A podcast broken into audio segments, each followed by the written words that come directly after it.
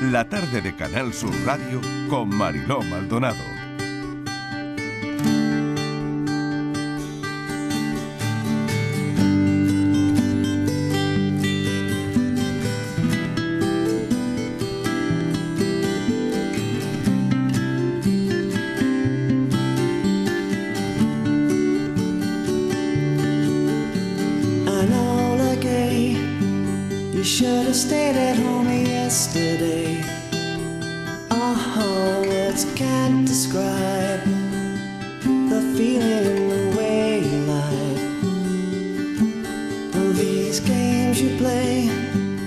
Los tranvías de Hiroshima continuaron funcionando durante toda la mañana del 6 de agosto. La inercia eléctrica de los convoyes atravesaba la ciudad con cadáveres calcinados en su interior. Otros intentaban salir de ellos sin éxito, ya que las graves heridas que sufrían les impedían moverse. Una de las que logró sobrevivir al impacto de la explosión atómica en uno de los tranvías de la muerte fue Katsuko Sueda, de 13 años, que iba camino de la escuela. Sus gestos expresaban dolor, acaso rabia o desasosiego. Emite ruidos muy fuertes que parecen gritos y no habla. Hace ya tiempo que dejó de hablar.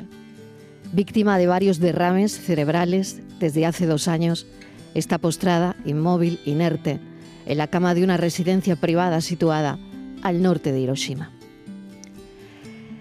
Esto es parte de lo que pueden encontrar en Hiroshima, testimonio de los últimos supervivientes del periodista Agustín Rivera, con el que vamos a charlar y saludar ahora mismo porque hoy presenta su libro en el espacio cultural de la térmica en Málaga. Recupera la historia, los testimonios de las víctimas de Hiroshima, porque es un recordatorio poderosísimo de los horrores de la guerra, de la importancia de buscar la paz y de mil cosas más.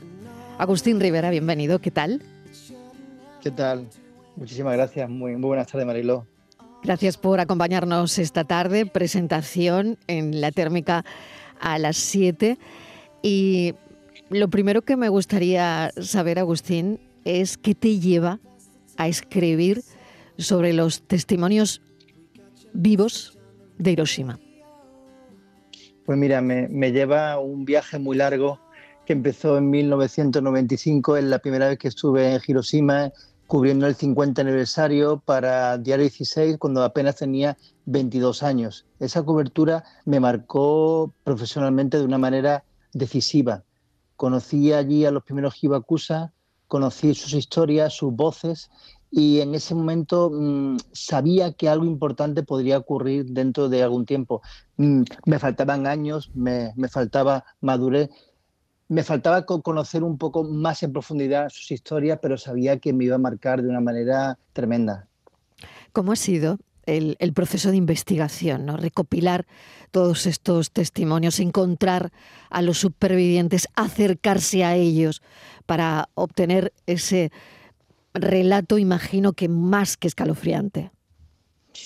Pues sí, eh, ha, sido un, ha sido un periodo, pues empezó en el 95, luego estuve en el 2001, volví a ir a, a Hiroshima, también estuve en Kokura, que fue la ciudad que estuvo a punto de ser bombardeada, y luego también en Nagasaki. En el año 2012 volví otra vez a Hiroshima y luego en el año 2019 fue, fue la vez que fui de una manera clara, sabiendo que, que, que, el libro podía ya, creo, sabía que, que había llegado el momento de, de, escribir el libro, que no podía esperar más porque sabía que, lo, que los supervivientes, no, muchos ya, eh, pues bueno, tenían problemas de, de memoria, muchos habían desaparecido mm. y, y, algunos pues, pues era, era el momento para contarlo. Y ahí ya olvidé, cosa imposible en mí, eh, pero olvidé intentar rinconar un poco la labor de, del periodista que está contándolo en ese momento y tiene, y tiene que contarlo ese mismo día, un día después, o como, en mejor de los casos, para, para el fin de semana, intentar un, una mirada más de autor, más de escritor, con entrevistas profundas, con entrevistas sin, sin mirar el reloj y luego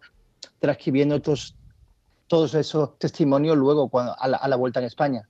Cuando estás allí, mmm, en Hiroshima, ¿Qué, qué, qué, se percibe? ¿Qué, qué se siente? ¿Qué, ¿Qué, puedes transmitirnos? Pues mira, es muy diferente la Hiroshima del 5, del 5 de agosto de 1945 a la, a la de un día después a la del 6 de agosto y es muy diferente a la Hiroshima actual. Eh, yo he querido reflejar en Hiroshima eh, testimonios de los últimos supervivientes, eh, un poco cómo era también la Hiroshima antes de la bomba. Era, era una ciudad dinámica, era, era, una ciudad que era un centro de operaciones militares, una ciudad que no había sido bombardeada y por eso, desgraciadamente, el objetivo para la bomba atómica. Y por supuesto, relatar ese infierno, ese dolor, ese momento de la bomba atómica que curiosamente o paradójicamente, mejor dicho, la luz de la bomba atómica era una luz bella, era una, luz... Eh, una luz, una luz que apabullaba eh, en, ese, en, esa mañana del, del 6 de agosto a las 8 y cuarto de la mañana. Pero en con estos supervivientes yo he querido hablar también del, del antes, cómo, era, cómo, era, cómo, eran, cómo eran esos niños antes de la bomba y sobre todo lo que me interesa amar era la posguerra, esas secuelas que no solamente son, son físicas, pero sino son psicológicas. Mm, desde luego que sí. Fíjate, yo he conectado todo esto eh, hoy, hoy hemos sabido que la CIA ha lanzado un vídeo para reclutar espías rusos contra la guerra de Ucrania, que Rusia, bueno, pues ya sabemos, ¿no? No para de lanzar ataques contra Kiev de gran intensidad. Eh, eso ahora mismo vale que nos lo están contando la gente que está allí y que hemos sabido que incluso pagándolo de su bolsillo para contarlo, ¿no? Periodistas que están en, en la zona y que siguen allí y que no se han ido, ¿no? El bombardeo es diario, es continuo. Y en ese contexto, Em, creo que este libro es tan importante porque al final se trata de, no olvidar testimonios que sin duda sirven para preservar la memoria de lo que ocurrió de la guerra, ¿no? Sí, se trata de eso, de, no olvidar y, de, de, tener en cuenta también que ellos no sienten rencor, no sienten, no sienten venganza, no querían venganza de Estados Unidos. Eso a mí me parecen admirables estos supervivientes, estos hibakusa, como se dice en japonés, que cómo, cómo, cómo, han podido, cómo han podido sobrevivir. Y luego también em, yo creo que hay que destacar también no solamente los sobrevivientes de Hiroshima, sino también Nagasaki, que es la mm. gran olvidada. Mm. Nagasaki la, la, gran olvidada y hubo mucho más impacto eh, en, el mismo, en el mismo hipocentro de la bomba atómica sobre Nagasaki. Y los hibakusha, los actualmente eh, sienten verdadero pavor a, lo que a esta escalada bélica, esta escalada nuclear o, tentativa nuclear que está haciendo del gobierno de Putin. Yo creo que es un momento ahora muy mm. bueno, justo la semana que viene, que es el G7 en Hiroshima, para que, para que a lo mejor haya un movimiento internacional para decir nunca más Hiroshima y que, que verdaderamente haya, haya ese compromiso. Agustín, ¿y esto que ocurrió hace casi 80 años, cómo lo viven o cómo las autoridades japonesas se encargan de que no lo olviden quienes han nacido hace 40, hace 30, hace, hace 20 años en, en Japón? Me imagino que este horror es algo muy vivo eh, y, va, y, va, a perdurar mucho en, en estas ciudades sobre todo. Sí, es algo bastante vivo, pero es verdad que los hibakusas solamente han tenido ayuda económica en los de primera generación, es decir, los que fueron directamente afectados por, por la explosión o por la radiación.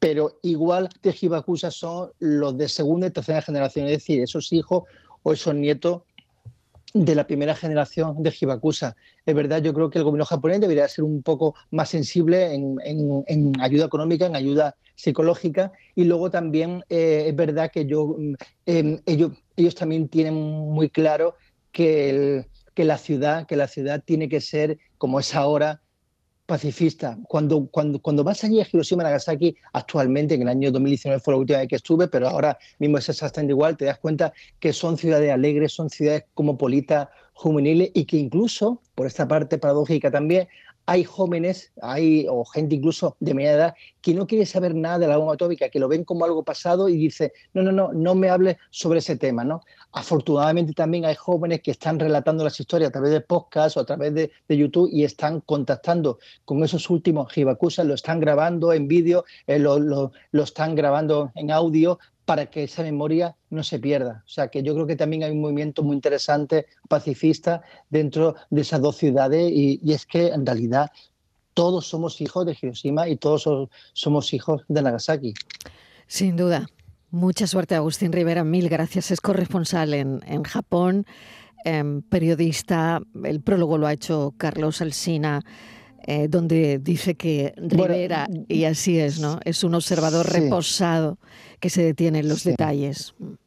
Sí, bueno, no, no, eh, ha sido muy, muy generoso, pero no es exactamente un prólogo. Perdona, no, eso es una, es una frase promocional, ¿no? Dentro, dentro del libro, ¿no? Pero bueno, sí, sí, la verdad es que ha sido, ha, sido muy generoso, igual que también Xavier Aldecoa, premio Ortega y Gasset, que también ha, dicho una frase, pues, muchísimas gracias de, verdad por, por dar voz a, a, estos supervivientes que no podemos olvidar. Testimonios de los últimos supervivientes. Hiroshima, Agustín Rivera, esta tarde presentándolo en, el Espacio Cultural de la Térmica a las 7. Gracias. Suerte. Muchísimas gracias, Mariló, a todos los oyentes. Gracias.